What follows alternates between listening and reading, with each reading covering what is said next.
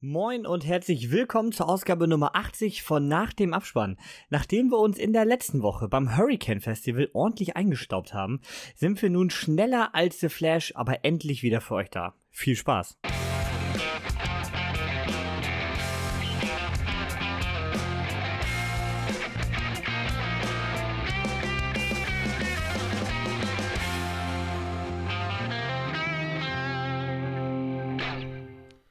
Ein Hallo auch wieder von meiner Seite. Ich bin Niklas, der vor dem Intro war Kevin. Und zusammen mit Melanie durchbrechen wir heute nicht nur die Schallmauer, sondern auch manch andere niveautechnische Grenze. Aber immer der Reihe nach mit frisch erholten Stimmen frage ich mich ja, was hat Melanie denn zuletzt gesehen zum Beispiel? Ich habe sogar einiges gesehen tatsächlich. Insgesamt oh. sechs Filme gab's. Und zwar im Rahmen von den Kinderkurzfilmtagen Rolle vorwärts. Das ist der Vorteil, wenn man als Filmfan in der Grundschule arbeitet und die Kurzfilmtage Flensburg sich entschließen, das Ganze mal nach Rendsburg zu verlegen für die Kinder und sechs Filme mitzubringen für die Grundschulkinder. Und zack hat man fünf neue Filme gesehen und einen, den man schon vorher kannte tatsächlich. Äh, was gab's alles? Ein Wal, der in Heißluftballons springt, ein, äh, eine Ameise, die keinen Bock hat auf ihren, äh, auf ihre Arbeit, sondern lieber Musik mit Blumen macht. Wir hatten eine ein Mädchen, was ihre Oma ziemlich langweilig findet, weil die irgendwie nur drüber spricht, wer alles gestorben ist und wen sie so alles vermisst und erstmal kurzerhand mit ihrer Oma Beerdigung spielt. Wir hatten äh, eine Gasfee, also wirklich eine Fee, wie aus dem Märchen, die allerdings aber eine äh, die an so einem Tankverteilungsdienst in Japan gearbeitet hat und sozusagen das Gas das Magische ist. Klingt erstmal ziemlich seltsam, war aber eine ziemlich geile Botschaft hinter, nämlich einfach mal so sein zu dürfen, wie man eigentlich ist. Und äh, Kevin, was soll ich sagen? Wir hatten Sven. Sven war dabei. Du kennst ihn, den Sven. Ja, Sven nicht jetzt, wann dann der beste Kurzfilm, der in Deutschland je produziert wurde. Äh, Kurempfehlung. Oh, unbedingt. Ihn gibt's leider immer noch nicht online. Ich habe noch mal nachgeguckt. Sven ist ja der Film, über den haben wir hier ja schon mal gesprochen, wo ein junger Mann vorm äh, Sprungbrett steht und sich erstmal ziemlich viele Ausreden einfallen lässt, warum er denn da lieber doch nicht hochgehen sollte. Und äh, was soll ich sagen, Kevin, größter Film-Fan, sind jetzt auch die Kinder geworden von Sven.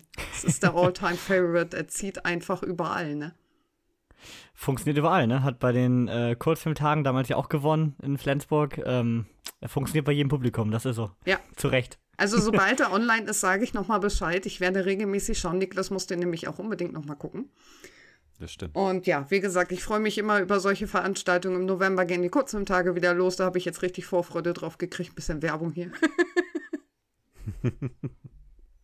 Aber Kinderkurzfilmtage, also das war jetzt schon speziell an ein jüngeres Publikum gerichtet. Genau. Wie, wie, haben die Kinder das so mitgenommen oder waren sie gelangweilt oder hatten sie alle Spaß? Überhaupt nicht. Ich finde gerade so diese äh, sechs Filme innerhalb von 60 Minuten bieten so viel Abwechslung und wenn der eine Film halt mal für ein Kind gerade doof ist oder der den jetzt gerade nicht so interessant hm. findet, weiß, wissen die einfach nach fünf, sechs Minuten kommt ein nächster Film und den finden die vielleicht einfach wieder besser.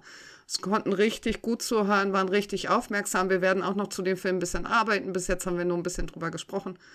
Und ein paar Unterrichtsentwürfe bekomme ich noch von dort. Das ist ein super Service auch noch. Und äh, sie verteilen immer die Filme auf äh, bestimmte Altersgruppen. Also wir waren jetzt die Grundschule, es gab auch fünfte bis zehnte oder achte Klasse. Und es gab mhm. dann auch wieder so Oberstufen oder achte bis äh, 13. Klasse dann, glaube ich, eine Einteilung. Äh, die sehen dann natürlich ganz andere Filme als jetzt die Grundschüler, ne? Das ist ja klar. Ich könnte mir aber sogar vorstellen, gerade bei dem etwas älteren noch, also dem den Social Media aktiven Schülern, müsste doch eigentlich Kurzfilm super funktionieren, weil die gerade ja durch äh, TikTok und Co. dieses schnelle äh, Entertainment, wo, wo du jetzt nicht zwei Stunden in einer Story bist, ja eigentlich mittlerweile extrem gewöhnt sind hätte ich fast gesagt. Glaube ich tatsächlich auch. Ich habe ja äh, vor Jahren auch da mal mitgearbeitet und war mal Zeuge davon, dass die tatsächlich alle immer voll im Bann waren. Ne? Und ja. immer am Ende konnte immer einer sagen, was sein Lieblingsfilm ist. Also irgendeinen Film gab es immer, der einen abgeholt hat. Ja, nicht schlecht. Ich habe theoretisch äh, auch einen Kurzfilm geguckt und zwar äh, Carls Date, denn äh, auch Pixar packt ja immer äh, sehr gerne einen Kurzfilm vor ihre äh, Filme. Ich habe nämlich Elemental im Kino geschaut gestern und äh, ja, vielleicht erstmal zum Kurzfilm davor. Carl's Date war es diesmal. Karl, ähm, den kennen wir alle aus Oben Und äh, ja, der möchte hier auf ein Date gehen und äh, Duck, sein äh, Lieblingshund, möchte ihm nun dabei helfen, wie er sich vorbereiten sollte. Hat mich recht äh, kalt gelassen tatsächlich. Äh, ich weiß nicht, ich finde oben eigentlich super, aber ich fand, der war irgendwie sehr pointless, dieser Kurzfilm. Also ich weiß nicht, was der mir am Ende mitgeben wollte. Es war irgendwie so ein 0815 äh, Pixar Disney Plus Kurzfilm so gefühlt, wo es ja auch von Toy Story mittlerweile 30.000 Stück gibt und sonst was. So ein bisschen so wirkte der. Also war jetzt für mich irgendwie nichts Besonderes. Mhm. Aber danach kam Elemental und da hatte ich durchaus Bock drauf. Ähm, also in Elemental geht es äh, um eine große Stadt, äh, Element City, äh, sehr einfallsreicher Name. Und in dieser Stadt leben die Elemente Feuer, Wasser, Erde und Luft gemeinsam. Also jedes Element ist da quasi, ich sag mal, vermenschlicht. Ähm, also haben Arme, Beine und Co. Ne? Mhm. Aber bestehen halt aus Feuer, Wasser, Erde oder Luft. Allerdings ist das Zusammenleben natürlich auch mit sehr vielen Spannungen verbunden, denn äh, wenn man sich überlegt, wie das so funktioniert, so Feuer und so Bäume und Feuer und Wasser, da, kann, da kann viel schiefgehen in einer Stadt. Und äh, wie sollte es nun in einem Pixar-Film aber anders kommen, als dass sich ein junges Feuermädchen in einen Wasserjungen verliebt? Ja, es ist ein Pixar-Film, man sieht's und man merkt's. Er möchte natürlich wieder im Hintergrund äh, eine tiefgründige Message verkaufen, die auch bei Älteren ankommt, ist aber trotzdem sehr kinderfreundlich. Ich finde für Pixar-Verhältnisse sogar übertrieben kinderfreundlich im Verhältnis zu den letzten Filmen, wenn ich da sowas an Soul oder so denke, ähm, sind wir deutlich mehr auf Kinder gegangen. Aber ich fand ihn nur nett. Also ich finde, vom Pixar ist man deutlich mehr gewohnt. Da hatte irgendwie nichts, wo ich so richtig sage, boah, da erinnere ich mich in zwei Jahren jetzt aber nochmal dran. Der ist so durchgelaufen und war nicht schlecht, aber der war für mich in keiner Hinsicht irgendwas Besonderes. Im Großen und Ganzen, was man auch gerade schon eigentlich bei meiner Story-Zusammenfassung gehört hat, möchte der eigentlich natürlich eine Story in Richtung Integration, Rassismus, Vorurteile und so weiter erzählen.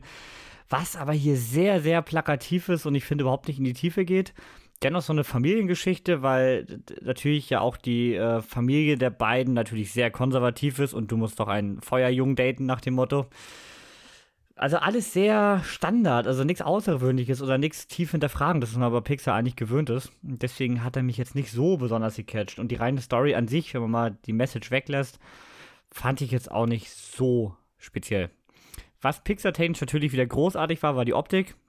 Ich meine, wie wir eben schon mal Box Office rausgefunden haben, war das Ding natürlich wieder unglaublich teuer. Wenn ihr die genaue Zahl wissen wollt, müsst ihr natürlich bis zum Ende dranbleiben.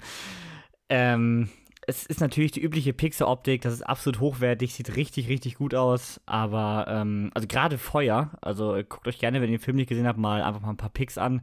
Allein schon das Titelbild bei Letterbox, äh, da sehen wir unsere beiden Hauptdarsteller quasi. Äh, es sieht unglaublich cool aus, cooles Design und auch so dieses Zusammenspiel in der Stadt ist halt eine lustige Idee, ne? Also ich meine, der Zug fährt dann so äh, auf Wasser und da muss halt Feuer immer mit so einem Regenschirm vorbeilaufen und so weiter. Das ist natürlich lustig gemacht, ne? Das Amt des Rathaus ist dann von diesen, von, von den Landleuten quasi und äh, ja, Feuer zündet da mal kurz eine Bude an. Das ist, das ist natürlich alles lustig gemacht, aber wie gesagt, jetzt irgendwie nichts Außergewöhnliches. Ich habe dem Ganzen am Ende drei Sterne gegeben. Ähm, und das ist von mir für Pixar, wo ich ja Riesenfan bin, genau wie Markus, ähm, wenig. Also ich glaube, es ist damit sogar, ich schaue mal kurz in mein Pixar-Ranking.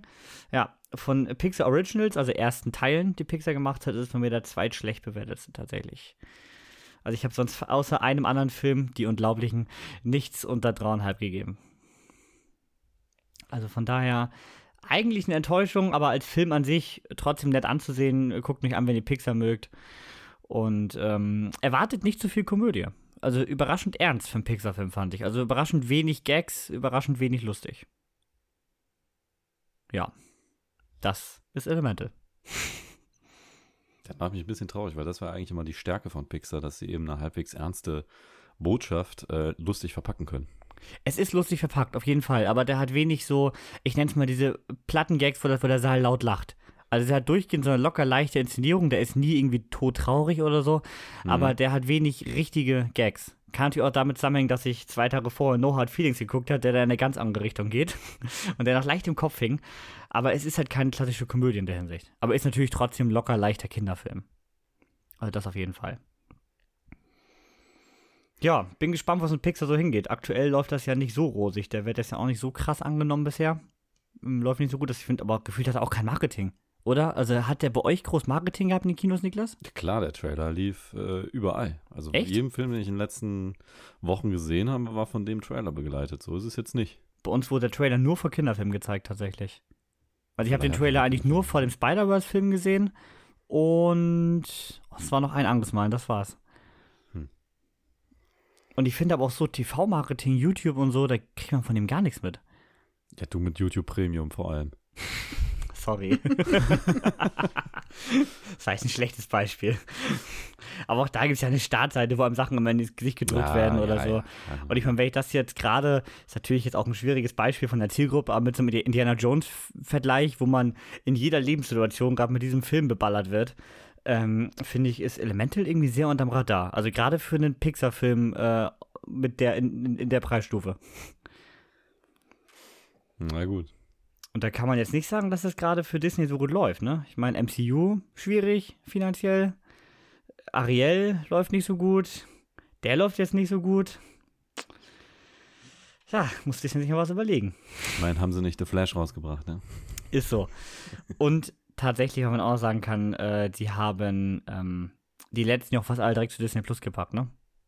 Also wir hatten ja sonst kaum Pixar im Kino. Turning Red war direkt bei Disney Plus, also rot. Luca und Soul. Ist jetzt der erste Pixar-Film seit drei Filmen. Oder habe ich dazwischen einen vergessen? Ach nee, Lightyear. Lightyear war im Kino tatsächlich. Aber da hast du auch ein Franchise hinter. Aber, Aber der lief auch nicht. Nö, der lief auch nicht.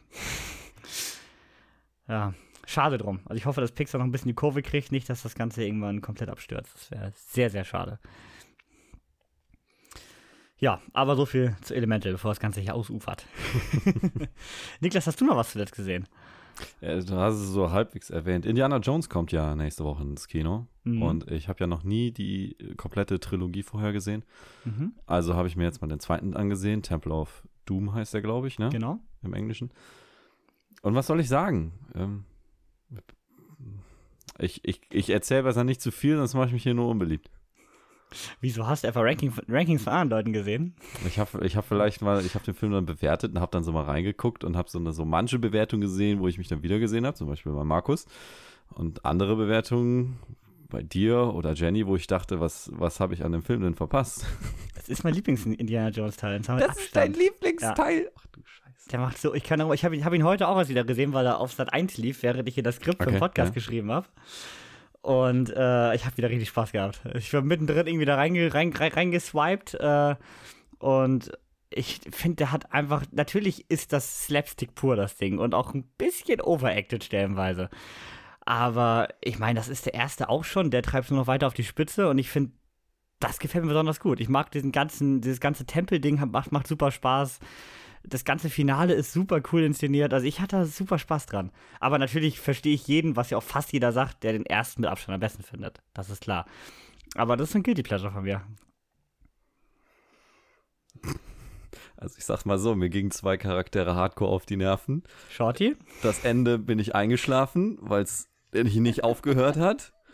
Und das Setting an sich mit Indien fand ich jetzt auch nicht so berauschend. Ich hoffe Die jetzt, der dritte ist Charakter geiler. sind, die beiden Charakter sind Shorty und seine Begleitung, oder? Ja, Shorty geht mir am Anfang schon schwer auf den Sack und auch äh, sie ist nicht gerade besser. Ja, Ich meine, ihr Part besteht ja eigentlich in der zweiten Hälfte des Films nur daraus, Indie zu schreien. Ja, ich meine, sie machen sich ja drüber lustig und sagen, ja, sie kreischt so viel, aber weißt du, ihr wisst offensichtlich, dass es nervig ist, aber ihr wollt mich dann damit in den Wahnsinn treiben. Das ist okay. Not?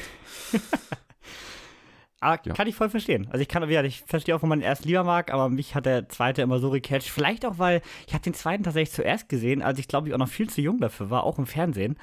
Ähm, und ich fand da diesen ganzen Tempel so unglaublich gruselig. Und ich glaube, dadurch hat sich dieser, dieser Film so in meinen Kopf gebrannt. Also vielleicht auch so ein bisschen das Übliche, ein bisschen Nostalgie behaftet. Ja, das kann ich vollkommen verstehen. Ich, ich, es gibt bestimmt auch Leute, die, die bei Star Wars Episode 4 einschlafen. Wie du schon sagst, ne? Kommt immer auf den Typ an und ob man damit groß geworden ist, ist auf jeden Fall ein großer Vorteil. Ja.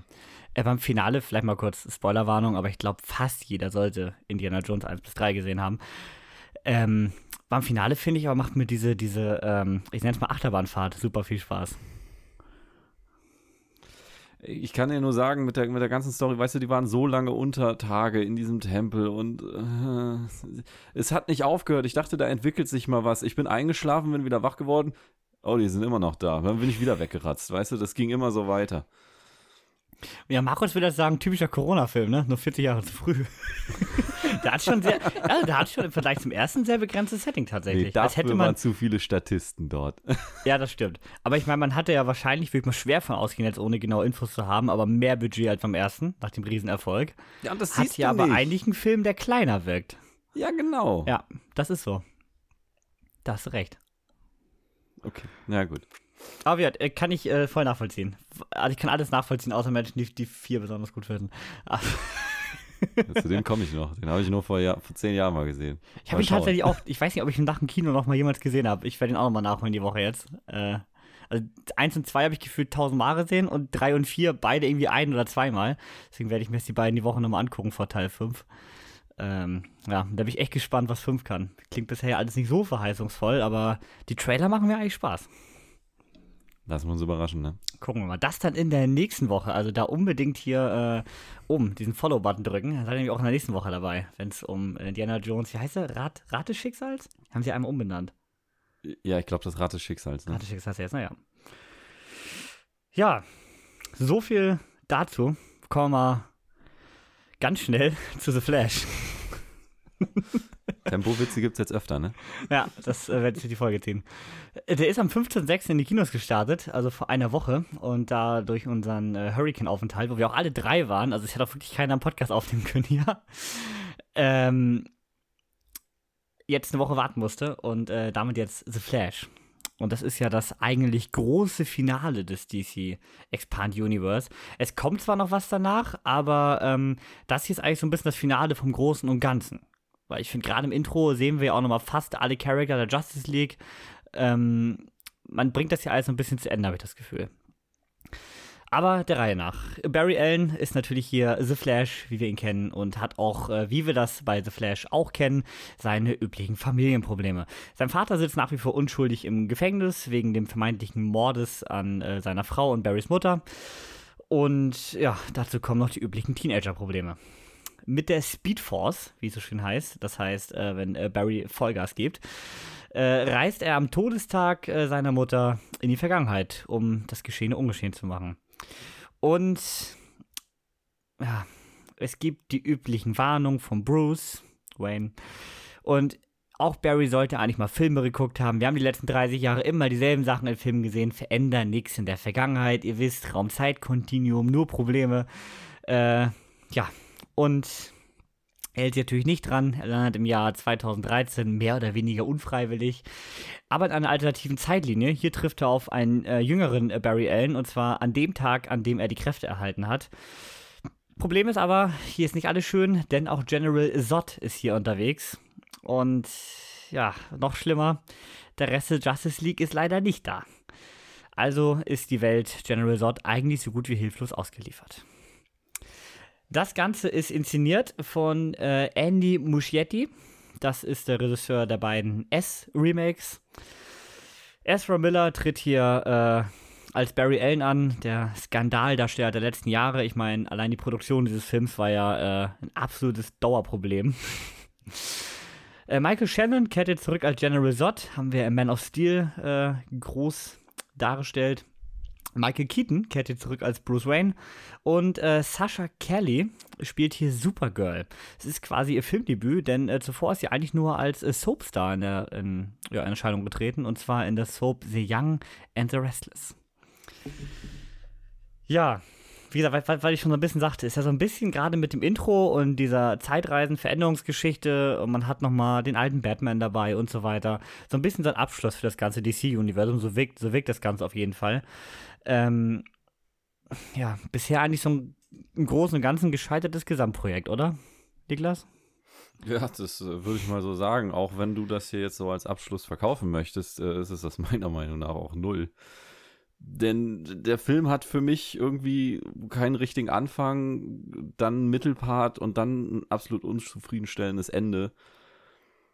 Deswegen würde ich sagen, ja, auch dieses Projekt wie schon vorher in den Sand gesetzt. Ne?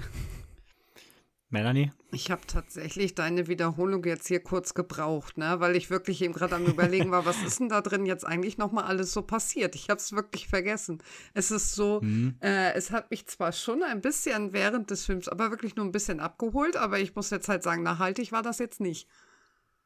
Ja, man muss sagen, so im Großen und Ganzen, Vorsicht, Flashgag, rauscht der Film so durch, ne? Das ist so. Also du, du, nee, also du guckst den Film irgendwie, der unterhält dich auch. Also mich hat er jetzt nicht abgefuckt. Wir haben alle drei Sterne gegeben, glaube ich, ne? Ähm, der hat irgendwie unterhalten, aber es ist halt nichts, wo du am, wir haben ihn am Montag geguckt, wo du am Mittwoch noch drüber nachdenkst. Wie mhm. übrigens alle Filme in dieser Folge. Also ich habe Elemental auch drei gegeben und No Hard Feelings, wenn wir sprechen, habe ich auch drei gegeben. Und bei allen, zu allen drei könnte ich das gleiche sagen irgendwie. Das sind alles Filme, die unterhalten irgendwie in dem Moment, aber ja, sie hinterlassen keinen bleibenden Eindruck. Und das ist eigentlich bei so einem großen Film in einem Universum, wo man irgendwie 15 Filme schon gesehen hat, eigentlich traurig. Oder 13 Filme, irgendwie so. Die Figur The Flash, wie findet ihr da die Besetzung von Ezra Miller? Ich, ich finde ihn eigentlich ganz passend, mhm. um, um, ehrlich zu sein. Also das, das bringt er gut rüber, diese, dieses äh, permanent Nervöse. Ich meine, sowas ähnliches hat er hier in, ähm, wie heißen dann die Harry Potter äh, Sequel, äh, Prequel-Dinger da. Phant Fantastische, Fantastische Tierwesen, Tierwesen. So ja. was ähnliches hat er da auch schon gespielt. Stimmt. Und ähm, hier bringt das noch mit so einer lustigen Art rüber, was dann wieder so ein bisschen an Spider-Man erinnert.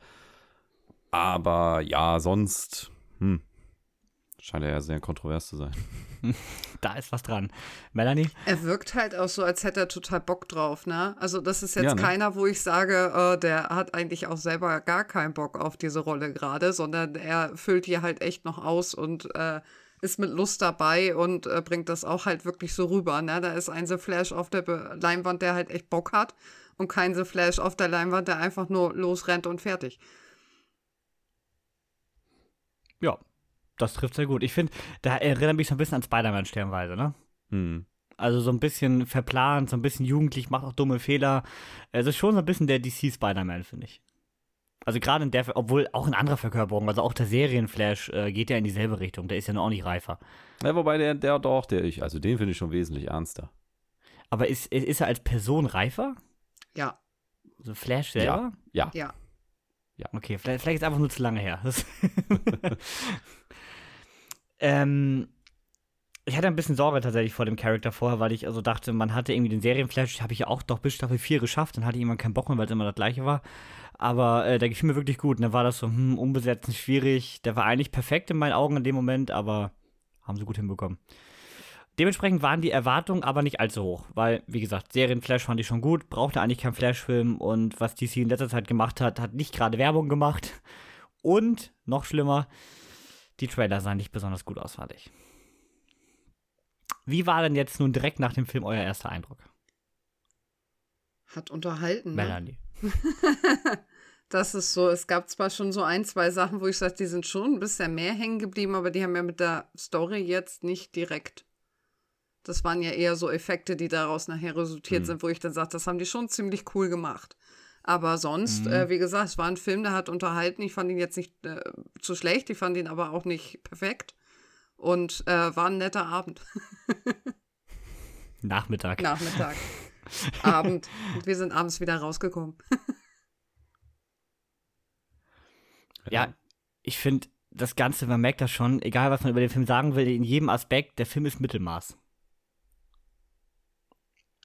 Ja, ich, der hat eine, diese, ähm, ja, eben gesagt, er hat keinen richtigen Anfang. Das meine ich so, dass der, dass der nicht zum Rest des Films passt. Es ist so eine, so eine Vorstellungsszene, ne? die ist auch super inszeniert, die macht auch eigentlich, die macht auch Spaß, wie, wie auch der Rest des Films. Das ist alles schön anzusehen. Aber du fragst dich dann, wie dieses, äh, wie man sich dieses Gesamtkonzept vorgestellt hatte. Also entweder würde dieser Film wie in Justice League wesentlich mehr Laufzeit brauchen, um seine Story entsprechend äh, entfalten lassen zu können. Oder man hat ja einfach nur drei Serienfolgen zusammengeschmissen, die mehr schlecht als recht passen, weil Flash ist einer der Filme, die am wenigsten so für sich selber stehen. Er, er ruht sich immer auf anderen Charakteren und anderen Storylines aus, die wir schon irgendwo gesehen haben. Hm, da hast du recht. Das stimmt. Am meisten ruht der Film sich eigentlich auf Batman aus. Also ich meine, ja, ohne Batman würde der ganze Film eigentlich gar nicht funktionieren. Egal welchen Batman wir hier nehmen. ja, und das ist so ein bisschen, ja, das ist irgendwie schade, dass dass man dem Charakter nicht zutraut, dass er selber einen Film füllen könnte. Ja. das stimmt, hast du recht. Der Anfang wirkt so ein bisschen wieder nach dem, was ich zum, äh, zur Einleitung sagte, ne? dass der eigentlich so ein bisschen das Ende von diesem DCU markieren soll. Und ähm, so wollte man halt irgendwie die ganze Justice League da nochmal reinschieben. Aber wie du schon sagtest, groß Sinn hat es für den Flash-Film selber nicht gemacht. Und ich fand auch die Opening-Szene gerade mit den Babys sah auch nicht so geil aus, dass ich jetzt im Kino saß. Ich fand, ich fand die Idee lustig tatsächlich, aber die Umsetzung sah jetzt äh, auf der Leinwand nicht so geil aus, fand ich. Es gibt in X-Men bessere Slow-Mo-Szenen und so, ja, ne? Das ist so. Das ist so. Ja, was ich gerade schon sagte, Batman ist ja hier sehr tragendes äh, Argument. Wir haben hier Michael Keaton quasi als Hauptdarsteller. Zum Beginn haben wir äh, Ben Affleck da noch als Standard äh, DC äh, Batman da am Start, der jetzt übrigens die meisten äh, Filme eines Batman überhaupt gemacht hat. Oft natürlich als Nebenrolle, aber äh, die meisten Auftritte eines Batman-Darstellers. Ähm, aber Hauptrolle spielt hier Michael Keaton in dem Film. Ähm, ich kenne tatsächlich von ihm nur den ersten, das äh, Original, also Batman halt. Mehr habe ich von seinen ursprünglichen Filmen nicht gesehen. Ich finde aber, mit der Rolle hat er eigentlich viel zu tun. Also er spielt mal wieder eine sehr neue Interpretation von diesem Batman. Also er spielt nicht den Batman aus den 80ern, finde ich. Hat schon mehr Leben drin reingepackt, ne? Schon mehr Ja. anderen Charakter reingepackt, ein bisschen mehr Ernsthaftigkeit, auch wenn er trotzdem Mhm. so ein bisschen slapstick-mäßig da unterwegs ist am Anfang. Trotzdem äh, hat er das nochmal neu für sich gefüllt. Ich glaube, der hat die Chance echt nochmal genutzt, jetzt zu sagen, so jetzt mache ich den nochmal neu. Gut, er altert natürlich auch. Also ist auch logisch, dass sich ein Charakter entwickelt in der Zeit. Das macht ja irgendwie auch Sinn. Aber ich fand, es wirkte halt so, wir holen Michael Keaton, aber sonst nehmen wir von dem Charakter, den es mal als, als diesen Batman gab, äh, haben sie nicht viel übernommen. So wirkt es auf jeden Fall. Ähm, trotzdem für mich das absolut stärkste am Film. Ich fand, Michael Keaton hat super Spaß gehabt, wie du schon sagtest, richtig aufgegangen in der Rolle und auch die Chemie mit äh, Astra Miller hat richtig gut funktioniert. Supergirl auf der anderen Seite ähm, hat man hier sehr neu interpretiert. Da hatte man keine alte Vorlage wie Michael Keaton für. Man hat nicht die Serien Supergirl genommen. Äh, wie fandet ihr die? Niklas? Es liegt nicht daran, dass es nicht Henry Cavill war, nun mal so. hätte auch Supergirl spielen können. Kriegt einen Stern weniger. Nein, aber irgendwie, ich, sie hat mich so an so einen X-Men-Charakter en- äh, irgendwie erinnert. So ein äh, verlorener äh, Mutant, der da irgendwo rumhängt und jetzt von äh, Professor erstmal rausgeholt wird und äh, sozusagen erstmal getaped wird und erstmal versorgt wird, um dann ihre Kräfte da irgendwie erstmal zu entwickeln. Und das war mir zu sehr an X-Men in die Richtung dran irgendwie wie gefühlt. Ja, es ist so dieses, du, du hast auf einmal einen Charakter, der, der wird da so mehr oder weniger reingeschmissen und mit seinen Kräften vorgestellt. Aber gerade weil Superman so übermächtig ist, willst du eigentlich den Charakter dahinter kennenlernen. Sie hat keinen Charakter dahinter. Sie ist die Cousine von Superman und ähm, ihr einziger Job ist es, auf die Fresse zu hauen. Ja, das ist so. Hat mich so ein bisschen an Cyborg erinnert in dem ursprünglichen Justice League. Ja, genau, genau, wie es im Original-Cut war, ja. Genau. So, also der war einfach nur da und hat Heldendinge gemacht, aber äh, er war dir halt völlig egal. Ja. Als Charakter. Ja, also ich finde aber trotzdem die Umsetzung mit diesen äh, Cameos, nee, das mal, es ist schon mehr als ein Cameo, aber mit diesen äh, Zeitreise-Charaktern, so nennen wir das mal so, äh, die fand ich überraschend gut. Die hätte ich schlecht erwartet. Die hätte ich jetzt mehr tatsächlich so wie bei einem Doctor Strange Multiverse of Madness erwartet, wo die einfach nur reingeschmissen werden, damit sie da sind. Aber ich fand, dafür hat man dann zum Glück äh, dem Batman von Michael Keaton und Supergirl genug Zeit gegeben, um, um eine Chemie mit Barry aufzubauen. Das fand ich wiederum schon. Also da fand ich es gut, dass man da nicht 80 Charakter reingeworfen hat, sondern sich wirklich auf die beiden äh, konzentriert hat. Ja, jetzt würde ich sagen, kommen wir an den Spoiler-Part, oder? Sonst gehen wir zu tief rein. Hm. Also, äh, wer den Film noch gar nicht gesehen hat, hier Spoilerwarnung. Denn äh, jetzt geht's los. Und zwar haben wir ja noch äh, weitere Zeitreisen-Cameos am Ende. Da finde ich es tatsächlich auch gut, dass man die nur so, ähm, ich nenne es mal, angeteased hat. Also, dass man den ganzen anderen Batman, Supermans, was am Ende nicht noch so in diesen Universen rumläuft, die man da am Ende kurz sieht, äh, dass man die wirklich nur so kurz zeigt und, nach, und nicht noch irgendwie umfangreich in die Story integrieren will, weil dafür hat der Film einfach nicht genug Zeit. Aber das fand ich auch gut gelöst, oder? Genau das war das, was mir ja noch im Kopf geblieben ist tatsächlich. Und das ist eigentlich so traurig für den restlichen Film, dass genau das hängen bleibt und der restliche Film so ein bisschen nebenher äh, abkippt. Ne? Aber das fand ich schon echt stark, wie sie das gemacht haben. Das sah richtig gut aus. Äh, es war richtig gut eingesetzt. Es hat super gepasst. Niklas? Ja. Ja. Kann Ja. ich nur zustimmen. Auch noch mit so ein, zwei Überraschungen. Ich meine, wir haben ja den äh, Adam West alten Charakter haben wir noch dabei. Äh, Wir haben Nicolas Cage, der hier nochmal auftaucht. Also ähm, da noch so ein paar kleine Überraschungen dabei. Das fand ich ganz cool. Wen wir jetzt völlig vergessen haben gerade, wir haben ja gesagt, die äh, Schmie bezieht sich die ganze Zeit auf äh, Batman und Supergirl. Wir haben ja hier noch Barry 2, nenne ich ihn jetzt mal. Mhm. Wie fandet ihr das denn? Ich fand, er hat sich selbst so ein bisschen gegen die Wand gespielt mit den Jüngeren. Ne? Ich fand den tatsächlich ein bisschen stärker als den Älteren in dem Moment, als der auch, als der Jüngere kam, habe ich gedacht, gut, ich habe einen neuen Flash gefunden jetzt für mich, den finde ich irgendwie gerade ein bisschen geiler. Der hat das so overacted zwischendurch, dass der einfach viel präsenter war. Und der ist, äh, dadurch, dass der das ja irgendwie für sich neu entdeckt hat mit den Kräften und so, ist er ganz anders drauf gewesen auf einmal, ne? Und der hat eine Entwicklung gemacht. Nicht so wie der Flash 1, also Barry 1, sondern Barry 2 hat äh, die Riesenentwicklung dadurch gemacht. Ja, eigentlich kann man sagen, hat äh, Flash hier in seinem Film noch einen Origin-Film bekommen, integriert. so könnte man das Ganze formulieren. Und, weil meint, gegen die Wand gespielt, er hat natürlich es aber auch leichter gehabt, ne? Weil ähm, unser eigentlicher Flash hat ja einen Großteil des Films eigentlich gar keine Kräfte. Ja. Das macht es natürlich schwerer für ihn, da irgendwie zu glänzen in einem Actionfilm. Apropos Actionfilm. Die Optik. Niklas, wie teuer war der Film? Äh, Schmale 200 Millionen US-Dollar. Mhm. Ja, also wenn Ezra Millers Kaution nicht so hoch ausgefallen sind, wie ich denke, dann weiß ich nicht, wo das ganze Geld gelandet ist. Also es gibt Szenen, wo ich im Kino saß und dachte so, hui, Skihulk lässt grüßen. also die sahen echt scheiße aus. Also gerade fand ich so diese Endfight da rund um diese Panzer in der Wüste und so, das sah alles unglaublich billig aus. Oder kam nur mir das so vor? Nö. Die Szene ist halt super trist, weil sie in einer fucking Wüste spielt. Das ist super langweilig irgendwie auch. Ja, aber auch die rein CGI-Effekte, finde ich, sehen. Wenn da so ein Panzer durch die Gegend geworfen wird, das sieht aus wie so ein Spielzeugpanzer. Oder wenn der dagegen rennt oder sowas. Also, das sieht alles so unglaublich billig aus. Da ist irgendwie nie richtig Impact hinter. Auch der Sound fand ich war da nie so richtig stark übrigens. Ähm, ich weiß nicht, also diese ganze Inszenierung, die ist irgendwie, da hätte man mehr draus machen können. Gerade mit dem Budget. Definitiv. Ich gebe zu, ich habe da nie so ein Auge für, weißt du, solange. Ich kann mich sowas mal gut aufregen. Ja, ich, ich merke das schon. Ich, ich könnte dir da jetzt nicht sagen, wo, wo er besonders scheiße ansehen. Doch eine Szene kann ich dir nennen, und zwar das Baby in der Mikrowelle. Das war halt für eine Sekunde super computeranimiert und danach haben sie halt ein echtes Baby genommen, als es wieder aus der Mikrowelle war. Also die hatten Angst, ein Baby in eine Mikrowelle zu stecken. Wahrscheinlich auch- richtig unver unverantwortungsvoll. Ich Ja. wollte gerade sagen, irgendwie auch verständlich. Ja. Man hatte schon mit Ezra Miller genug Shitstorm, dann reicht's auch. Warum man nicht noch ein Baby in der Mikrowelle? Also, ach, du meinst, sie haben es extra offensichtlich gemacht, dass es CGI ist, damit da keiner ankommt und Ja, sagt, so. nee, das geht so nicht. Aber wundern würde mich das nicht. Also mein erster Augenroll-CGI-Moment war tatsächlich, als Supergirl dann draußen war und da dann erstmal schon ein bisschen Kräfte walten lassen durfte und ich gesagt habe, ey, nein, das sieht nicht gut aus. Das war irgendwie, war irgendwie nicht so. Jetzt sind die Kräfte aber natürlich so, die sind ja wirklich, das sind Comic-Kräfte, ne? Das ist so absurd stark. Deswegen auch, wenn du sagst, sie hat einen Panzer wie ein Spielzeugauto durch die Gegend geworfen.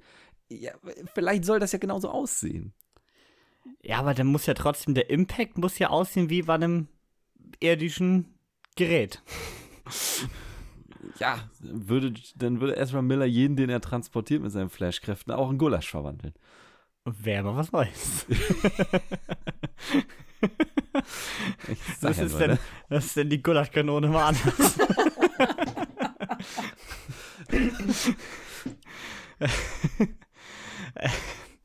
Aber ich meine jetzt auch wirklich die normalen Action-Szenen. Also jetzt nicht die, wo er in der Speedforce ist oder so. Ich meine, ob man die Optik, wo er nur Zeit reist mit diesem Kreis, wo drumherum sich so die Ereignisse aufbauen, ob man das nun mag oder nicht, ist was anderes. Das ist ja nur wirklich sehr künstlich. Aber das ich meine jetzt wirklich die normalen CGI-Kräfte. Das fandst du hässlich, oder? Ich fand das hässlich und äh, wollte ich mal fragen, also er ist wirklich rückwärts gelaufen, ne, oder? Ja. Ich würde Also sagen, er, ja. sein Oberkörper lief vorwärts, aber sein Unterkörper lief rückwärts. Ich glaube ja. Das, also es sieht einfach behindert aus. Tut mir Wenn er nun mal so läuft, Niklas, dann läuft er so. Ja, also, es gibt die lustigen Dinge, wie seine Startposition, die er da vor dem Café einnimmt, und es gibt die Dinge, die einfach nur dumm sind, wie das in der Speedforce Rückwärtsrennen. Das Beste ist, weil die Stabposition eine merkt er seine Kräfte nicht mehr. Es war so gefühlt, dass er so Also auf so einer im Kreis Platte läuft. steht, rückwärts läuft, damit die Musik rückwärts abspielt, ne? So wirkte das da drin. Ähm, aber hier, jetzt, jetzt mal wieder, wo wir gerade bei der Speedforce sind und unrealistischen Sachen. Ähm, hat euch eigentlich der Twist überrascht, wer dieser böse Flash ist? Also, ich habe die Serie gesehen, irgendwie wusste man es deswegen auch schon, ne? Ja, das hat mich auch nie so richtig interessiert während des Films, muss ich sagen. Also es wurde ja nie so richtig aufgebaut irgendwie, oder? Nö, der war kurz da und, dann, und ich dachte, dann spielt er eine Rolle, weißt du, dass der immer wieder, wenn sie immer, wenn sie nahe kommen an die Speedforce, dass sie, dass dann da dieser Wächter ist, ne, der sie rauskicken will. Nö. Nö. Ist viel dümmer. Ja. Willst, willst du mal spoilern für unser Publikum? Äh, wir, sind, wir sind im Spoiler-Part. Es gibt auch Menschen, die hören einfach einen Film nur wegen dem, also die hören den Podcast nur, um den Film zu verstehen. Ach so, ihr, ihr wollt den Film verstehen. Also, liebe Kinder, passt schön auf, ne? Wir haben ja zwei Flashs, ne? Wir nennen wir ihn Flash 1 und wir nennen Flash 2 ist der, der Lully, den Flash 1 in seiner alternativen Zeitlinie getroffen hat, wo er gestrandet ist. Zufälligerweise genau zum richtigen Zeitpunkt, bevor die Erde eh Gulasch gewesen wäre. Also, und Flash 2 kämpft ja mit Flash 1 und Flash 2 beherrscht nach kurzer Zeit auch das äh, in der Zeit zurücklaufen Feature. Und der läuft halt immer weiter zurück, ne? Und fängt sich immer mehr kryptonisches Metall ein. Und ich weiß auch nicht warum. Irgendwann bildet sich da so eine schöne Plackkruste. Weißt du, das, so muss das aussehen, wenn man sich 50 Jahre lang nicht duscht, aber kämpft. Und ja, der wusste natürlich, äh, äh, aber das muss ja heißen, dass er dann noch interdimensional gereist ist und über die Zeitstränge hinaus, weil sonst hätte er ihn ja gar nicht abfangen können, ne? Wie meinst du mit Ihnen jetzt? Ja, also Flash 1 am Anfang. Ich sag ja, sobald so, du über ja. Zeitreisen anfängst Ja. zu reden, wird es kompliziert. Das stimmt. Ja, nee, das stimmt. Also Flash 1 ist ja unser Flash und Flash 2 ist der junge Flash, ne? Vielleicht weiß er junge Flash. Ja. Vielleicht weiß er Dödelflash so. er ist ein Nee, Dödel, das komm. stimmt. Und achso, und das war in der Serie bei dem Flashpoint-Teil genauso, oder? Nee, aber es gibt da auch einen bösen Flash, der halt, sage ich mal, die, seine Motivation ist, die Familie zu retten und anders als der normale, der gute Flash, hat er nicht diese Hemmung, dass er sagt, ja, ist mir scheißegal, was mit dem Rest des Universums oder Multiversums Mhm. passiert. Okay. Ja, also das fand ich, war hier halt einfach schlecht eingebaut. Also es war jetzt mich auch nicht mal hier in meinen Stichpunkten irgendwie ein Thema, weil ich meine, am Anfang war da halt kurz ein Punkt, als er in, aus Versehen in 2013 landet und das war's. Ja, ich habe ich hab das jetzt nur so genannt, weil für mich war das das Einzige, was jetzt so an Story da ja wirklich relevant war, weil Ja. was ist denn sonst passiert? Ja, auch das Finale war super easy gelöst am Ende, fand ich, ne? Ja. Also ich meine, Sott ist da vor, die Welt zu zerstören, die Universen kollidieren und schießt mich tot gefühlt. Äh, Ja, und am Ende laufen wir aber zurück. Wir stellen mal die Dose einfach wieder dahin, wo sie hingehört. Ja, also irgendwie wirkte das Ganze dann sehr billig aufgelöst, Ja. finde ich, für so groß, wie es vorher aufgeblasen wurde. Zumal äh, Zeitreisetheorie, Achtung, Kopfschmerzalarm, so soll es ja eigentlich nicht funktionieren. Ne? Du kannst dann eigentlich nicht Dinge einfach so wieder rückgängig machen, wie sie vorher waren, weil du dann schon wieder Dinge ändern könntest, wie sie hätten sein können und das noch mehr durcheinander bringt. Also eigentlich hätte das komplett implodieren müssen da. Und er hat es ja wieder anders gemacht. Die Dose stand ja jetzt oben, Ja, Ja, ja. damit er auch in die Kamera guckt. Es war ja wieder eine Veränderung. Ja, und dadurch hat er auch wieder ein paar Sachen geändert. Genau. Wie wir am Ende sehen. Denn äh, da sehen wir weder, jetzt endgültiger Spoiler-Alarm, da sehen wir weder Michael Keaton noch Ben Affleck, da sehen wir George Clooney als Batman aus dem Auto steigen. Und das ist jetzt wieder das Kluge, wenn man den jetzt wirklich, das heißt ja nicht mal der Fall, als letzten DC Expand Universe Film genommen hätte. Jetzt hätte man damit Neubesetzung super begründen können. Mit diesem Flash-Film. Ich meine, James Gunn will ja alles neu besetzen, von Superman bis sonst was. Ähm, mit diesem Flash-Film hätte man es jetzt super begründen können.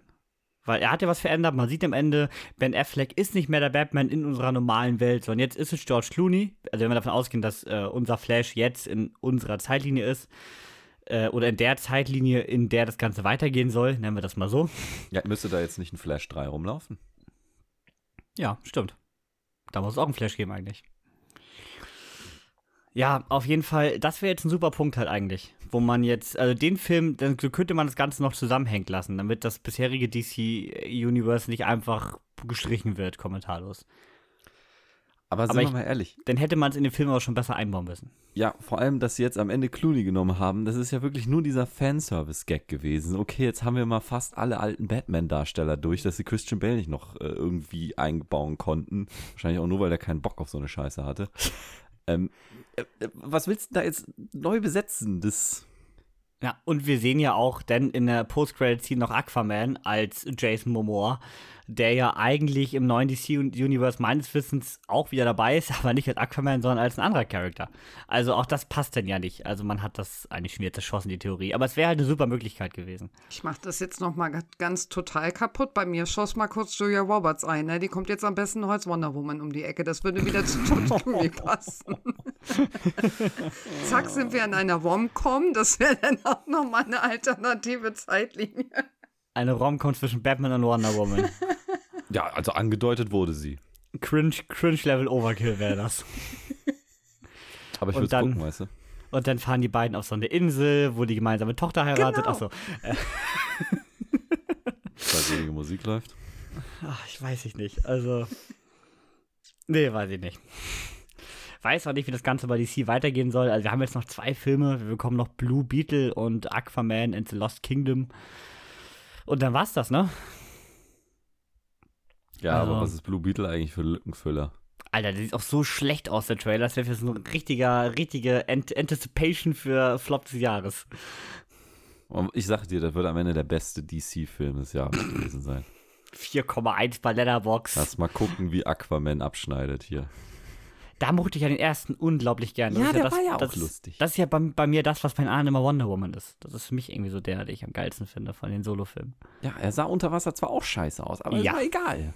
Ach, der macht Jason Momoa. Spaß. Eben. Jason Momoa ist halt eine 10 von 10 Besetzung von Aquaman aus meiner Genau. Sicht. Und äh, ja, das passt halt einfach super. Aber ähm, auch da musst du halt erstmal eine vernünftige Story für den zweiten Teil finden, sonst wäre das Ganze sowieso nichts. Also, euer Fazit zu äh, The Flash. Schnell. Mittelmäßig, wie wir es schon gesagt haben. Nein, ich hätte es, Okay. glaube ich, einfach cool gefunden, wenn sie am Ende wirklich dieses ganze Zeitding mal komplett durcheinander gebracht hätten, ne? Wenn er nicht in so eine einfache Regelung kommt und nur Batman verändert sich da irgendwie, sondern dass da wirklich jetzt Chaos ist, ne? Weil er irgendwie wieder was verändert hat und weil das einfach nicht so schnell rückgängig zu machen ist. Und äh, Barry 2 mit äh, seinem kryptonischen Stahl überall hätte auch durchaus mehr Wumms haben dürfen, durchaus mehr bösartiger sein dürfen. Der war mir viel zu lieb. Und der war ja auch recht schnell abgehakt, Ja. muss man ja sagen. Es war jetzt ja nicht der halbstündige Endfall wie bei einem Indi Indi Indiana Jones Tempel des Todes. Also, das Wenn Ganze man das wurde ja Fight dann. nennen kann. Ja, das auch noch. Also das ganze, dieser ganze böse Fahrt. Flash, ja. Dieser ganze böse Flash wurde ja unglaublich schnell abgehakt. Ja. Es, Ja. es ist ein Drei-Sterne-Film und jetzt wird's, jetzt wird's geschwollen. Der Film ist eine Brücke, die aber kein Ziel mehr hat. Wieder das nächste Indiana Jones 2 äh, Dings. Weißt du, da stand an, an einem Ende während des Films stand ein Typ mit so einem Säbel und da ist die Brücke runtergefallen. es ist, ja, es ist leider irgendwie. Du, du, er könnte so viel Tolles aufgebaut haben, wie Melanie das ja ausgeführt hat, was der jetzt mit der Zeitlinie alles schön durcheinander gebracht hätte. Du hättest eine richtig neue Phase des DC Expand Universe einleiten können und jetzt weiß aber einfach jeder, das kommt nicht mehr. Das macht Nö. den Film halt irgendwie so richtig belanglos. Ja. Er unterhält zwar, aber dann ist er auch wieder vergessen. Aber das kannst du eigentlich zu fast jedem DC-Film sagen. Also zu fast jedem DC-Film kannst du sagen, boah, gute Ansätze, aber. ja, genau. Also fast jedes Mal kommt das doch. Wie oft, wie oft hatten wir schon dieses, da hätte so viel mehr draus werden können. Er ist so richtig der stets Bemühte, ne? Ja, und das ist so schade. Also ich meine, man hat immer so viele Ideen und so, aber will dann entweder immer zu viel oder geht in eine Richtung, die einfach nicht funktioniert. Das ist so schade, weil DC hat ja geile Charakter. Daran schadet's ja, daran scheitert es ja eigentlich nicht. Aber so richtig abgeliefert hat man halt bei jetzt mittlerweile 14 Filmen halt kaum. Vielleicht wirklich besser, wenn sie sich wie, wie bei jetzt der Batman mit Pattinson darauf konzentrieren, was Eigenes zu machen. Eine Richtung einschlagen, die Marvel sich nicht traut, weil sie ja PG-13-freundlich sein wollen. Das kann DC definitiv. Haben sie jetzt schon Ja. mehrfach bewiesen. Ja, ich meine, The Batman und Joker waren eigentlich die beiden Outstanding-Filme, ne? Das ist es. Und die sind auch nicht an irgendein Universum geknüpft, was sie da, wo die dann tausend Sachen äh, berücksichtigen müssen. Sind wir mal ehrlich, das findet heute eigentlich keiner mehr geil. Das, äh, wie oft hörst du Markus, hast du Markus gehört, der sagt, äh, jetzt kommt wieder was Neues, ich habe gar keine Lust drauf. Wie soll ich das eigentlich irgendwann mal jemandem nahebringen, wenn ich erst 40 Produktionen vorher gucken muss? Ja, und ich meine, bei Marvel, ich meine, da bin ich ja wirklich immer noch Fan. Ich mag es immer noch gern. Ich bin damit aufgewachsen, ich hänge noch immer, ich hänge da immer noch emotional drin, nennen wir das Ganze so. Aber selbst da bin ich schon bei den Serien ausgestiegen. So, da ja. habe ich mir seit letztes Jahr She-Hulk und Miss Marvels, waren die ersten beiden, die ich nicht mehr gesehen habe, habe ich mir gesagt, es geht nicht mehr. Es ist zu viel. So, und ich meine, wenn ich das schon beim, beim MCU sage, was ja eigentlich das Erfolg, schon das deutlich erfolgreichere Franchise ist, mhm. Und das hast du ja aber, also eigentlich fast jeder, der DC mag, guckt ja auch Marvel. Das heißt, du hast hier einfach so viel zu gucken. Und ich meine, die Superhelden-Übersättigung, die ist ja nun mal da auf allen Seiten. Das ist ja definitiv so. Deswegen weiß ich auch nicht, ob James Gunn das Ganze jetzt durchaus besser machen kann, weil er müsste was anders machen, was Neues, was man noch nicht so gesehen hat. Wenn er jetzt das nächste Superhelden Cinematic Universe aufbaut, denkt man sich so, ja, wow. Es, da, es da war halt so ein, ne? Ja, da war halt so ein Joker und The Batman oder auch ein Suicide Squad, der neue von James Gunn, waren da halt einfach anders von der Art her. Die haben halt nicht versucht, Marvel nachzueifern. Ja. Und DC hat nun mal einfach Pech, dass sie zu spät waren. Marvel hat angefangen und Marvel hat den Trend gesetzt, wie es aussehen soll. Und seitdem rennt äh, Warner mit DC eigentlich hinterher. Könnte man sagen. Und die, ja, ich meine, dass der beliebteste Film dieses Universums eigentlich Zack Snyder's Justice League ist, der offiziell nicht dazugehört, das sagt eigentlich alles darüber aus. Und auch der baut am Ende wieder was richtig Geiles auf mit dem Ende von dem Snyder Cut, was wir nie aufgelöst bekommen. Also so viele gute Ansätze, die alle aufgrund von verschiedener kreativer Unzulänglichkeiten irgendwo im Sande verloren sind. Sag ja. mal, wenn wir jetzt schon so am Ende des Films sind, na, ihr habt jetzt ganz viele Verbindungen zu Indiana Jones gefunden. Ihr habt Top Gun vergessen. Das gibt's oh, ja nicht. Gut, dass du mich dran erinnert hast, ja. ne, weil, also, äh, Top Gun ist auch schnell. Tom, also Tom ja, Cruise fliegt aber Top Gun wurde auch in dem Film erwähnt. Das stimmt. Stimmt. Das stimmt. Ja. Sogar mit Great Balls of Fire. Siehst du, die beiden größten Top Gun-Fans hier sitzen und sie haben es vergessen. Das gibt's ja nicht. Stimmt, habe ich, hab ich, hab ich, hab ich tatsächlich vergessen. Siehst du, das ist, weil so viel Müll danach kam. ich habe auch die ganzen, ich habe auch die super, super lustige Idee mit dem anderen Zurück in die Zukunft tatsächlich. Fällt, fällt mir auch gerade wieder ein. Ja. Wie? Michael J. Nee. Der hat nie Zurück in die Zukunft gespielt. Ich habe leider vergessen, welchen, welchen Darsteller sie äh, für Top Gun hatten und auch für, für Zurück in die Zukunft. Das weiß ich jetzt auch gar nicht mehr. Damit. Wenn ihr das wisst, schreibt uns doch bei Instagram. Schreibt es in die Kommentare, ja. Ist so. Ja, stimmt, das geht bei Spotify jetzt ja auch. Man kann jetzt ja hier auch Kommentare drunter lassen. Ja, Ist da kann so? man gerne mal loben, dass diejenige, die nicht die größte Top Gun-Fan darstellt, hier erstmal Top Gun nochmal erinnert hat, ne? Mhm. Ja, aber eigentlich ist, also hat The Flash gar nicht das Recht mit diesem, mit dieser, mit dieser Qualität des Films, da Top Gun zu referenzieren, weißt du? Vergiss es, ihr kriegt euch hier nicht mehr gerettet. Das ist jetzt. Gut, kommen wir zur Hausaufgabe für nächste Woche. da hatten wir nämlich endlich mal wieder ein Voting. Ähm, und zwar habt ihr euch beim Hurricane Gedanken gemacht, während ich gerade irgendwo Flankeball spiele wahrscheinlich, welche Filme ins Voting kommen sollen. Da hat Melanie, Melanie mir dann drei Filme äh, auf den Campingtisch geknallt und die haben es ja auch ins Voting geschafft. Und ich wusste eigentlich da schon, dann habe ich sie wieder vergessen, da habe ich Melanie wieder gefragt, welche waren das nochmal. Und dann wusste ich auch jetzt schon wieder, es war eh klar, wer gewinnt. Also ich meine, ich habe noch einen vierten hinzugepackt. Ich habe Stereo hinzugepackt, wollte keiner sehen. Äh, Airplane, wette ich mal, war von Niklas. Äh, hat jetzt auch nur 8% der Stimmen bekommen. Ist jetzt nicht so viel. We Need to Talk About Kevin klingt nach einem richtigen Melanie-Vorschlag. Das war ein Dominik-Vorschlag, möchte ich Okay für den haben sich 31 Prozent entschieden, aber mit einer absoluten Mehrheit, und das hatten wir lange nicht mehr hier beim, äh, beim Voting, hat Fight Club gewonnen. Fight Club mit 53 Prozent der Stimmen und irgendwie war das Ganze klar. Es gibt so ein paar Filme, die darfst du hier einfach nicht als Konkurrenz setzen. Die sind einfach in der Gesamtfilm-Community zu beliebt. Und dazu gehört auch Fight Club von 1999 von Meisterregisseur David Fincher, der uns Gone Girls, Social Network und sonst was gebracht hat. Sieben. Mit den beiden großartig aufspielenden Edward Norton und Brad Pitt. Ja, worum es geht. Also ich würde mal vermuten, eigentlich hat den Film jeder gesehen.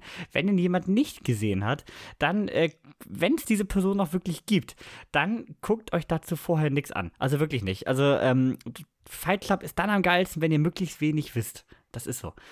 Deswegen äh, gönnt euch ihn einfach, der ist bei Disney Plus verfügbar und äh, ja, dann gibt es hier nächste Woche fast schon so ein kleines Retro-Special, können wir sagen. Ne? Ich meine, es geht um Indiana Jones und Fight Club.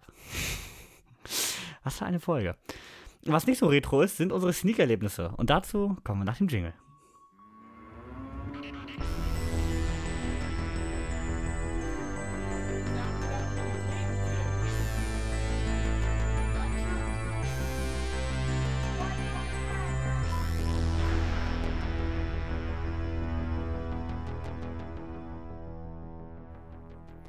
Und wir sind wieder zurück. Klingt so ein bisschen wie am Bahnhof gerade hier, ne?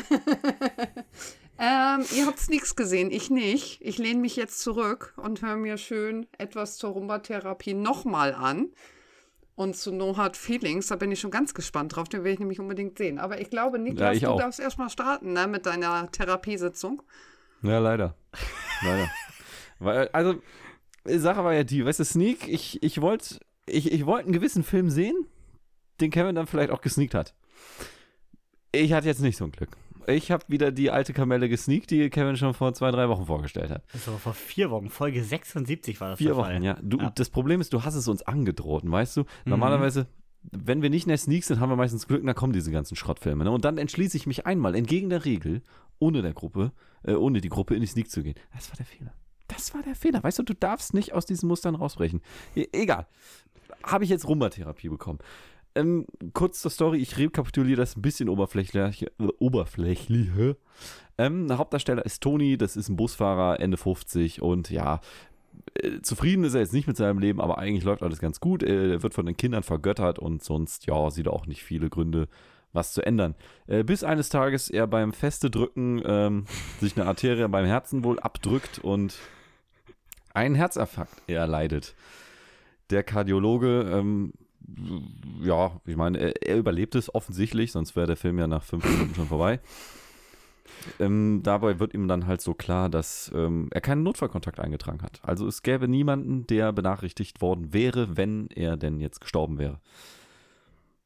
Ja, das ähm, lässt ihn nicht mehr los und so stellt er dann, sage ich mal, Kontakt zu seinem alten Leben her, äh, vor allem seine, seine alte Liebe. Und äh, über die möchte er dann auch seine Tochter finden, die er mit ihr zusammen hatte, aber ebenfalls äh, vor über 20 Jahren verlassen hat. Die ist mittlerweile Tanzlehrerin in Paris. Und ja, wie, wie würde ein gesunder Vater auf diese Situation zugehen? Tochter noch nie getroffen, vor 20 Jahren verlassen. Sie denkt, er wäre das Böse. Ganz logisch, man meldet sich für ihren Tanzkurs an. Und sagt nichts. Sagt man ist Kevin, also klaut den Namen eines der Schüler oder eines Podcast-Moderators. Ja, und ähm, so dröppelt das Ding dann so vor sich hin. Ich weiß auch nicht, warum ich sitzen geblieben bin. Eigentlich kannte ich die Story ja schon. Und es passiert auch nicht so viel.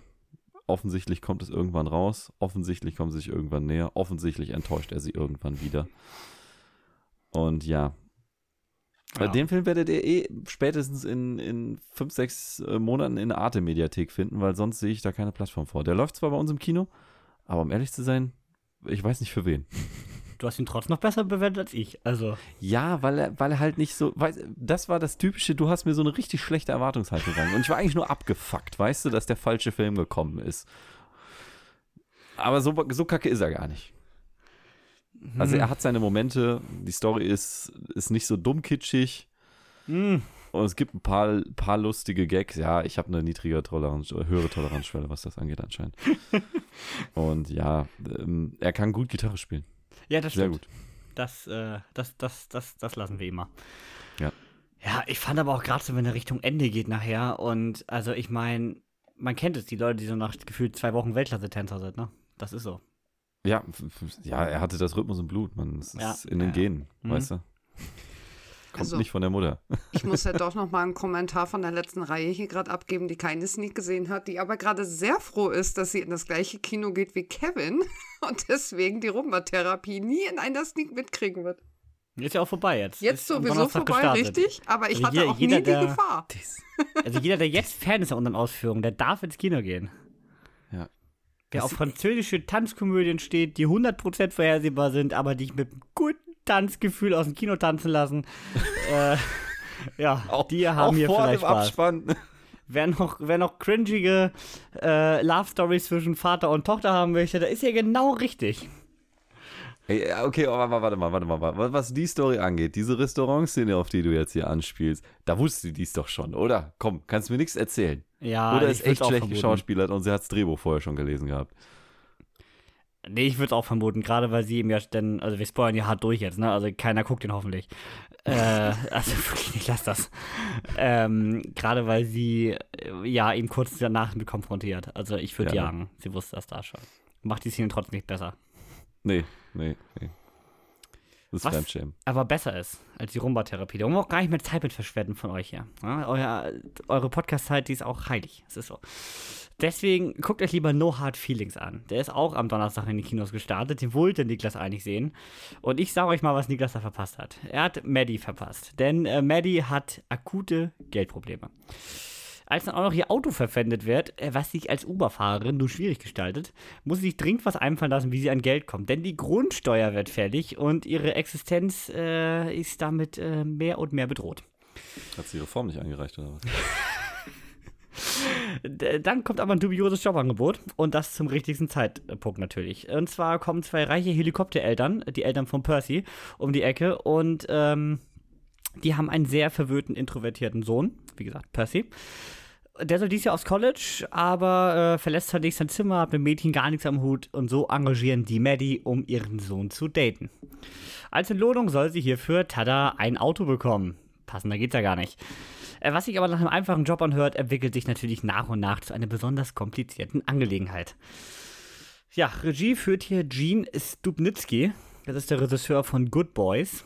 Ähm, Hauptrolle der Maddie Barker spielt hier Jennifer Lawrence. Percy wird gespielt von Andrew Bars Feldman. Und äh, die Eltern von äh, Percy werden gespielt von Laura Benanti und Matthew Broderick, wo man auch nicht denkt bei dem Bonzen-Papa hier, dass das mal Ferris war in Ferris macht blau. Ähm, ja, was soll, also ich spoilere natürlich nicht, weil hier noch zwei sehen wollen, das ist klar. Es ist halt im Großen und Ganzen eine romantische Komödie. Das ist klar. Das, äh, was ihr am Trailer erwartet. Und erwartet auch nicht mehr. Dann werdet ihr auch nicht enttäuscht. Es ist ein Film, der macht wirklich Spaß. Ich habe ihm auch drei Sterne gegeben. Aber er ist jetzt halt nichts outstanding. Habe ich jetzt aber nach dem Trailer auch nicht erwartet, ehrlich gesagt. Aber es ist eine sehr schöne, solide Unterhaltung. Ähm, der Humor ist, der, also der hat teilweise richtig gute Gags drin, aber natürlich auch ein paar Gags, wo man sich denkt, ah, cringe. Was aber auch zu erwarten ist, wenn du einen Film hast, wo eine 30-jährige, äh, eine, eine, eine 18, 18-Jährige oder so datet. Also auch zu erwarten. Also keine Überraschung, wie gesagt. Wer Good Boys mag, hat hier auch Spaß. Auch da ist der Humor leicht überzogen. Good Boys fand ich aber noch ein bisschen besser. Der dreht noch ein bisschen mehr ab. Der ist ein bisschen drüber. Ein bisschen mehr drüber. Der hier möchte halt noch ein bisschen mehr natürlich in die romantische Richtung gehen. Jennifer Lawrence macht hier ihren Job super, äh, auch wenn sie in einer Szene ganz schön schlechtes Körperdouble hat. Also ganz schlechtes. Es gibt eine nackte Jennifer Lawrence und sie sieht überhaupt nicht aus wie Jennifer Lawrence. Also nicht gut gecastet. Ja, 103 Minuten. Ähm, ja, mehr kann man dazu spoilerfrei auch gar nicht sagen und auch mit Spoilerpart könnte man dazu gar nicht mehr sagen als äh, seichte romantische Komödie, die aber eine der besseren ist. Das ist No Hard Feelings. Also ich würde sagen, eure Erwartung genau erfüllt wahrscheinlich, oder? Ich glaube auch. Also ich glaube, keiner erwartet hier den viereinhalb Sterne Oscar Overkill Film à la Maverick. Nee, vollkommen richtig. Und genau das ist No Hard Feelings. Also ich glaube, wer auf sowas steht, romantische Komödien, die nicht, die mal ein bisschen wenigstens mal eine Prämisse haben, die, die noch nicht so verbraucht ist, dann guckt euch an. Auch wenn es sehr geil ist, dass, dass der Film Filmrevier harten Shitstorm kriegt bei den Amis aufgrund der Prämisse. Echt? Ja. Also, also die, die mögen das nicht. Nee, der ist recht kontrovers aktuell. Jennifer Lawrence hat, hat ja auch im Interview noch gesagt, das äh, ist genau richtig so. Ach, das, das soll so. Ja, so, so nach dem Motto ist ja bestes Marketing, weil genau das will der Film ja. Aber es war bei Good Boys ja auch schon so, dass man so Kinder für so Sexwitze benutzt quasi. Ähm, der Film war ja auch sehr anzüglich stellenweise. Den, den haben wir zusammen gesneakt, Niklas. Good Boys, Ja, als ich bei euch war. da hat mein Kino noch geliefert. Ja. Äh, Good Boys finde ich ja, wie gesagt, einen Tick besser, aber ist halt auch eine ganz andere Prämisse, ne? Äh, ja, der ist, äh, aber ich gehe mal davon aus, das Niveau wird ähnlich sein. Ja, das, also, klar möchte er stellenweise auch mal ernste Szenen haben, weil jetzt auch Rom-Com und nicht nur Komödie. Aber ähm, größtenteils sind natürlich viele platte Sex-Gags da drin. Das ist so. Ja, Also sie, macht sie kommen Spaß. wieder, die, die American Pie-Niveau-Filme, ne? Aber man merkt ja jetzt schon wieder, wenn sowas schon Shitstorm kriegt, schwieriger heutzutage als früher. ja, aber wie gesagt, ich kann, ein Film, wo ich nicht sagen würde, den musst du jetzt zwingend im Kino sehen, das ist ein Highlight, aber äh, von den Romcoms auf jeden Fall bisher die beste, die ich dieses Jahr gesehen habe. ich mag ja sowas eigentlich gar nicht. Tue ich mich mal sehr schwer mit. Das war mir so das, was letztes Jahr tatsächlich ohne so viele anzügliche Witze, aber Ticket ins Paradies war. Das war so ein bisschen meine Überraschung letztes Jahr, wo ich auch so dachte, hm, weiß ich nicht. Aber es gibt dann doch immer diesen einen Film von diesen leichten Feel-Good-Komödien, die mich dann doch abholen.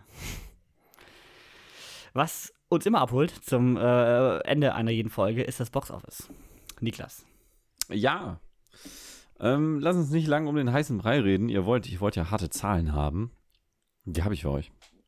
Habt ihr euch zum Beispiel gefragt, wie die letzte Marvel-Integration abgeschnitten hat? So jetzt so insgesamt, wo er jetzt ja bald äh, bei, als Pay-Video on Demand verfügbar sein wird. Guardians of the Galaxy 3. Ja, hier habe ich die Antwort. 826 Millionen. Das Nicht gut, nicht schlecht, ne? Ich Wird würd schon Chernobyl gut. sagen. Läuft. Also, ich finde, für das, was Marvel aktuell passiert, ist es gut. Ist es, ist es ganz okay, ist es ganz okay. Wenn man den mal einordnen würde, super vorbereitet, Niklas, wieder nicht. Ähm, liegt er irgendwo dazwischen.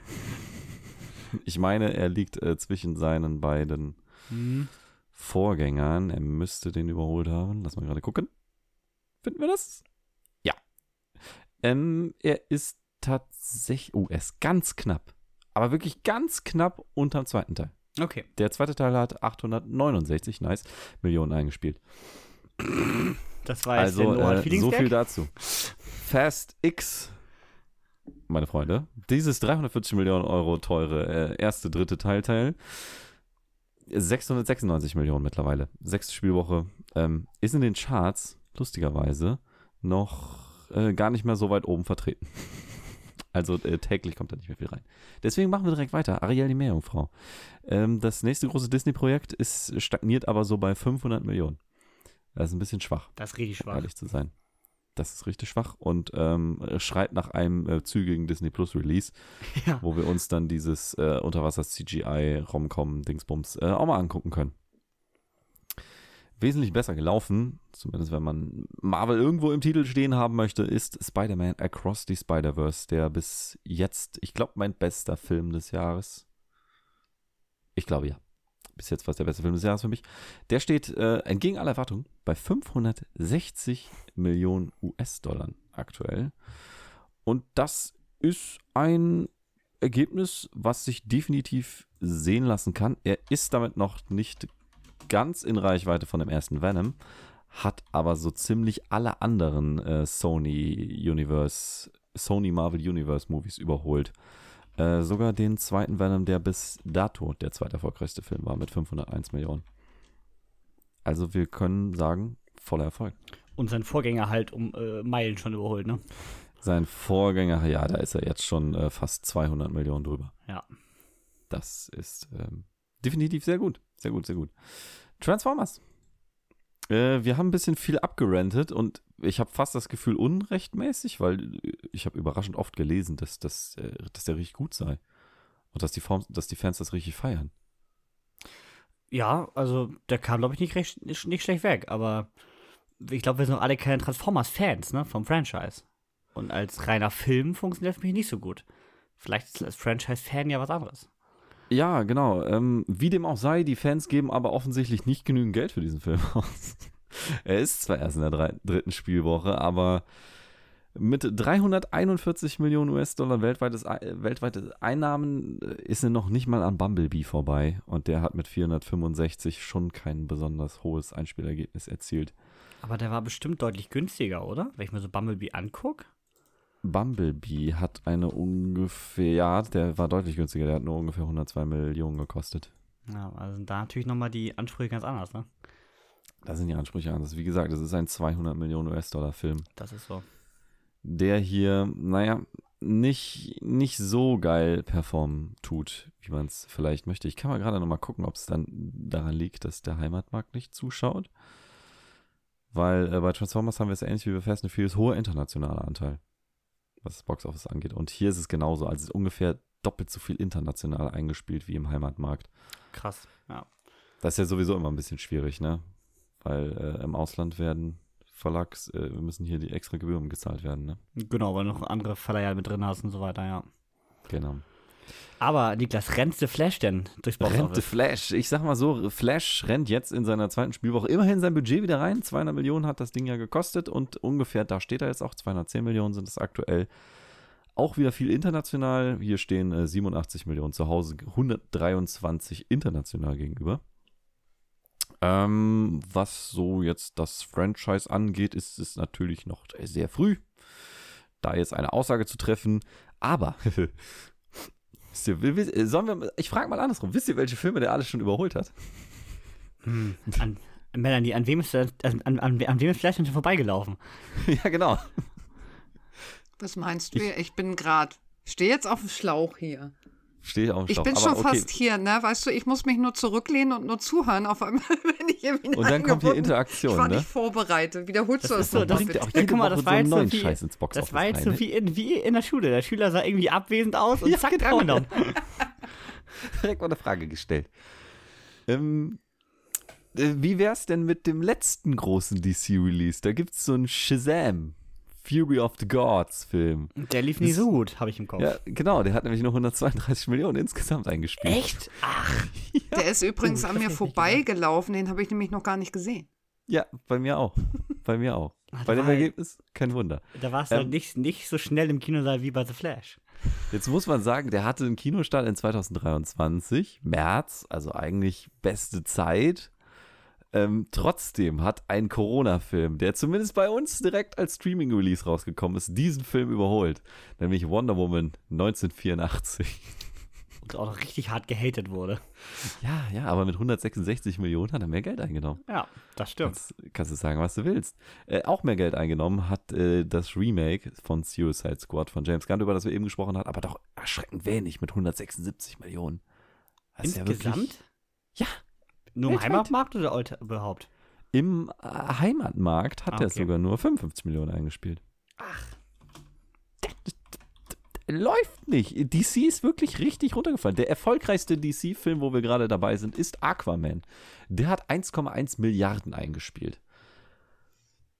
Und Aber dann Suicide kommt, Squad war auch während Corona, ne?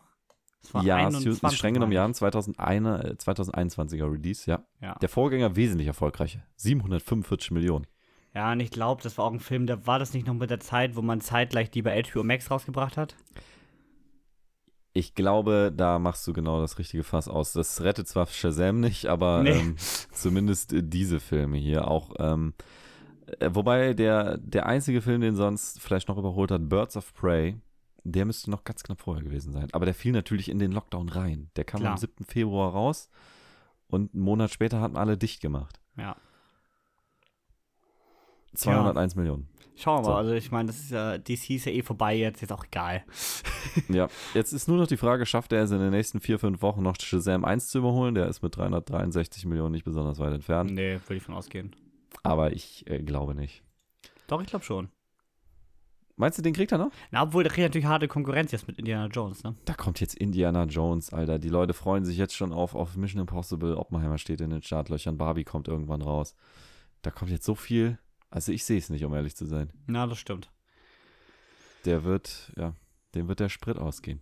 Na, schauen wir mal. Das wäre ja eine Top Gun-Referenz gewesen. ist nichts Besseres eingefallen. Dem ist, dem ist der Sprit lang nicht ausgegangen. Dem ist der, der, der, hatte so, der hatte so viele Zusatztanks, weißt du, ey. Der Witz ist, wenn Top Gun jetzt nochmal ins IMAX kommen würde, ich würde wieder hinfahren. Ja, ich auch. Ähm, aber hier, aber ich, No Hard Feelings, ne? Apropos, der Film No Hard Feelings. Weißt du, wie viel der gekostet hat? Ich sehe das. Deswegen du siehst das, brauchst ne? du mich nicht fragen. Brauchst du nicht, ja. Der hat 45 Millionen gekostet. Das ist eine rhetorische Frage an unsere Zuhörer. Ähm, und er spielt jetzt, sage ich mal, er hat ja nur ein Wochenende hinter sich. Fast nix. Und die haben 24,6 Millionen eingespielt. Ja, ist doch in Ordnung. Das ist äh, gar nicht so schlecht. Das äh, hat ihn sogar auf Platz 4 der US-Charts für das Wochenende gebracht. Also gar nicht so schlecht. Und damit, ähm, damit zwar hinter Flash, Elemental und Spider-Man, der immer noch rockt, aber vor Transformers. Aber weißt du, was wirklich schlecht ist? Unser ja. letzter Film Box Office. Unser letzter Film. Elemental. Was willst du machen? Lief nicht. Ähm, beziehungsweise, was heißt lief nicht? Er ist halt sehr teuer gewesen. Er hat 200 Millionen gekostet und ist jetzt gerade mal bei 121 Millionen. Aber lass, der hat doch auch noch keine volle Woche hinter sich. Doch, ich meine, US müsste schon seit einer Woche Ach, raus. Doch, du hast sein. vollkommen ja. richtig. 26. Juni kam der Ja. raus. Mhm. Mhm. Mhm. Mhm. 16. meinst du? 16. Juni, 26. habe ich gesagt. Oh Gott. Der, morgen kommt er erst. Ähm, äh, gegen Lightyear hat er übrigens abgelost. Wenn Das ich, ist wenn, ich, hart. wenn ich gerade hier mal so die Zahlen vergleiche, das Eröffnungs Eröffnungswochenende im Heimatmarkt, wo Lightyear noch am Wochenende, im ersten Wochenende 50 Millionen US-Dollar eingenommen hat, in den USA waren es hier nur 30 Millionen. Aber ich sag ja, der hat auch kein gutes Marketing gefühlt. Er startet einfach nicht gut, ne? Nee, und der hat auch kein, ich finde auch den Trailer selbst nicht gut. Nee. Also, weiß nicht, würde mich jetzt auch nicht abholen als Mensch, der nicht alles im Kino guckt. Ich, ja, schade. Das ist schade, dass da so ein Traditionsstudio mehr oder weniger mit gestraft wird, aber vielleicht, wenn die Qualität nicht stimmt, ne, dann was willst du machen? Ja, Oder kann man gerade echt die kleine Disney-Krise nennen. Marvel läuft nicht, seit Star Wars kam seit 2019 kein Film mehr. Äh, Ariel läuft scheiße, Pixar läuft im Moment nicht. Mach doch mal Neues. Mach doch mal was Neues. Ja, Das ist jetzt blöd, das zu sagen, weil Elemental ja eigentlich was Neues war, aber Disney, Disney hat in den letzten 20 Jahren nur eingekauft und neu verwurstet. Und das hat bis zu einem gewissen Punkt funktioniert und jetzt ist die Luft raus. Obwohl ich bei Elemental auch sagen würde, wenn man das mal wie bei einem Spiele-Publisher Ubisoft sieht, es gibt so eine gewisse Pixar-Formel, die mittlerweile sich auch so ein bisschen repetitiv wiederholt. Und da würde ich Elemental auch reinzählen. Also auch so von der Idee her, ich meine, so ein alles steht Kopf ist jetzt gar nicht so weit weg von der Idee, auch von der Optik her zum Beispiel. Hm. So, und deswegen, also Pixar hat auch jetzt nicht mehr so die krassen Ideen, wie sie die mal in den 2000ern gehabt haben. Das, und ich meine, so ein Lightyear ist auch nicht gerade die kreativste Idee gewesen. Nee. Deswegen. Auch Ja, genau. Kann War man das auch schon so ein bisschen abholen, ne? Ja, kann man das schon so ein bisschen sagen, finde ich. Ja, was richtig frisch ist, ist die Podcast für der nächsten Woche, denn da geht es um den 80-jährigen Harrison Ford, der als Indiana Jones zurückkehrt. äh, genau, nächsten Woche geht es um Indiana Jones Teil 5. Es geht um äh, den Fight Club, aber ihr wisst, das wird eine sehr kurze Folge, denn äh, man spricht nicht über den Fight Club. Also, in der nächsten Woche freut euch drauf. Danke, Niklas. Danke, Melanie. Danke, Kevin. Danke fürs Zuhören und bis zum nächsten Mal. Haut rein. Ciao.